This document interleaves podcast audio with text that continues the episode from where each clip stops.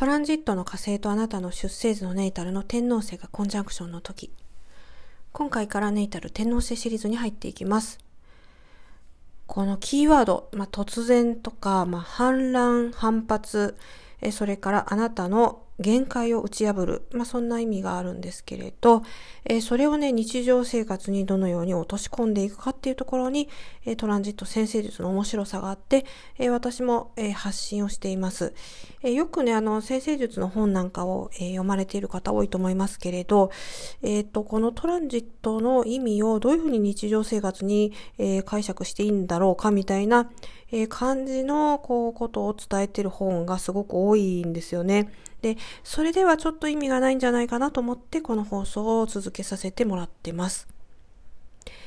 で、まず、えこのトランジット、え日常生活で、え優位にこう使っていただくために、まあこう、一つ言えるとすると、新たなね、え何か取り組みを、え、こうする自分の限界を突き破るっていうことが、え、いいとは思うんですけれど、あの、ずっとね、聞いてくださってる方ならね、お分かりかもしれないんですけど、これ前にもね、えー、1回、2回お話ししたことあるんですけれど、よくね、こ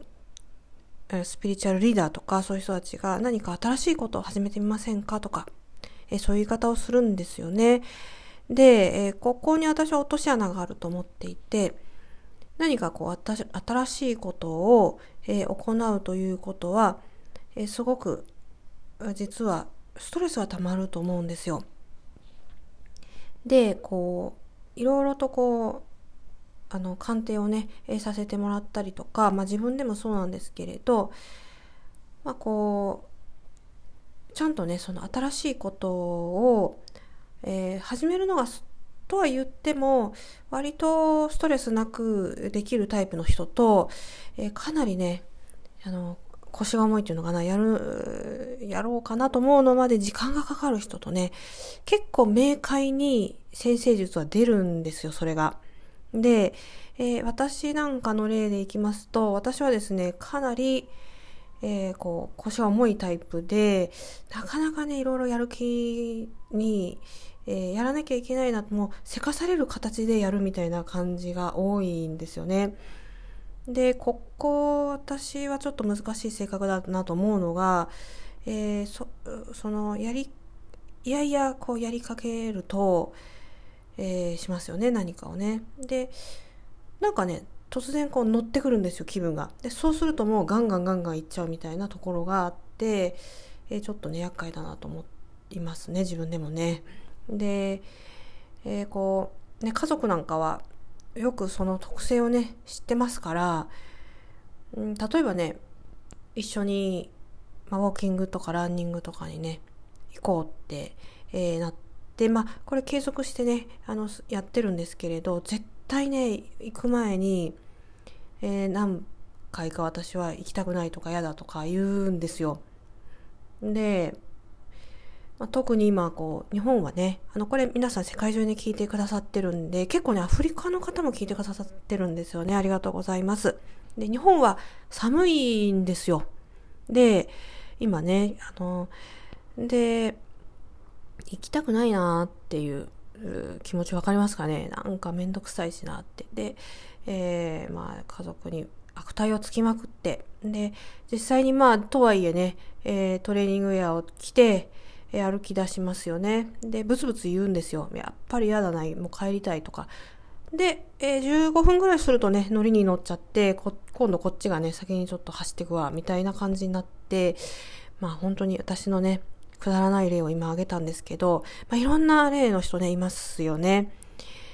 うん、ただ、話に戻りますと、やっぱり新しいことを何かするっていうのは、えー、そのスピリチュアルリーダーたちが言うほどね、簡単ではないですよ。うん、どんな人でもやっぱり、うん、まあ、新しいことは、こう、やりたいと思う人でもやっぱり躊躇しちゃう時もね、あの、結構あると思いますし、うん。だからこのトランジットある人に、えー、何か新しいことをしてみたらってこう安易に言うっていう、えー、アドバイスの仕方はよろしくないんじゃないかなと思ってますよね。その人が例えばこう論理的リズムで考えるのが好きだったら、えー、事前にどんなメリットがあるかデメリットがあるかよくよく考えてから、えー、行動に移してみてねとかそういうアドバイスの方が、えー、より良いような気がしてます。え、なんだか、え、こう私のくだらない話ばっかり先述べちゃったんですけれど、え、他にですね、え、やっぱりこのトランジット、急いでとか、まあ突然みたいなところが大きいので、事故には気をつけた方がいいですね。で、こう、急にね、まあ自分がもう、こう、まあ、自転車に乗ってても歩いてても運転してても、え、こうなんか、曲がったところでこう事故に遭っちゃうこともあるかもしれないですし、まあ、ケアレスミスみたいなところからの事故が、どうしてもね、起こりやすいんですよね。えー、それから、まあ、怪我っていうこともありますね。例えばこう先端の尖ったものを扱うとき、それから、まあこう、スチールとか鉄とか、まあそういうのは使ってる人あんまりいるかいないかちょっとね、これ聞いてくださってる方世界中にいらっしゃるんであれなんですけれど、えー、まあ注意を、えー、した方がいいと思います。で、特にその、例えばこう先端が尖ったものをこう扱ってる時になんかイラついてるとか、怒ってるみたいな時はちょっと、えー、落ち着いてから、え、やってね、みたいなところがね、あると思いますね。えー、危ないですからね。もう普通に平常心でも結構危ないので、えー、ぜひ皆さんね、えー、これから年末シーズン、まあ、2022年をね、えー、迎えるにあたって、えー、こう、気をつけてね、いただきたいかなというふうに思います。で、またね、えー、これちょっとえー、話変わりますけど、えー、ブログでもね、来年2022年をね、えー、どんな年に、ね、なるのかみたいなこともね、ちょっとずつね、更新をね、またしていきたいと、思っていますので、あの別に見るのはね、お金全然かかりませんので、えお暇な時があれば、ぜひね、え音響エーテルのか、え公式サイトの方をご覧ください。